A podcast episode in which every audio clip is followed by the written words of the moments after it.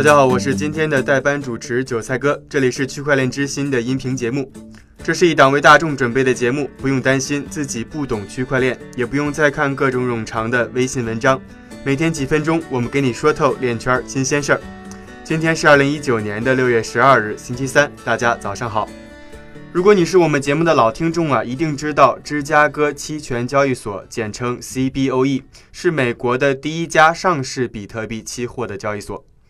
一年半之前，他们宣布推出了比特币期货。而当时，CBOE 的高管克里斯康坎农表示，这些衍生品是真正的游戏改变者，也将彻底改变传统的金融领域，并提高数字货币的接受程度。不过啊，今天有消息说，这家全球最大的期权市场——芝加哥期权交易所，将在六月十九日交割最后一份比特币期货合约。而随着这份合约的到期，数字货币衍生品的交易也将正式关闭。其实呢，他们早在今年三月就已经宣布了将要关闭的消息。公司的声明表示，交易所方面正在计划如何继续为交易提供数字资产衍生品的方法，但是目前不打算列出更多的数字货币期货合约进行交易。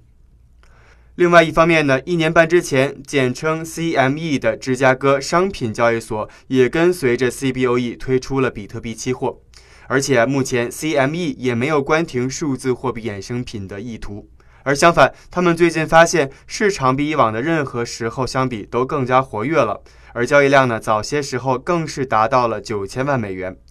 这甚至超过了芝加哥期权交易所的日交易量。此外，五月十三日的时候，芝加哥商品交易所集团的比特币交易合约更是达到了破纪录的三万三千七百份。单日的交易额更是超过了十亿美元。既然市场这么好，那么 CBOE 的退市原因又是在哪里呢？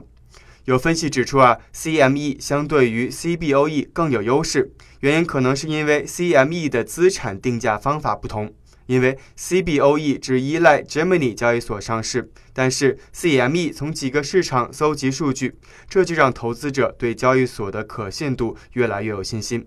但是不论怎么说，CBOE 的这次退市对数字货币市场来说都不算是一个好消息。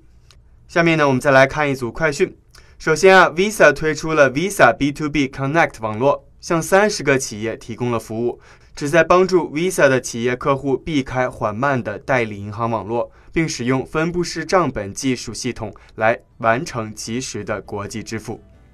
另外，数字货币数据和指数提供商 Crypto Compare 宣布和纳斯达克正式展开了合作，推出了 Nasdaq Crypto Compare 的综合指数。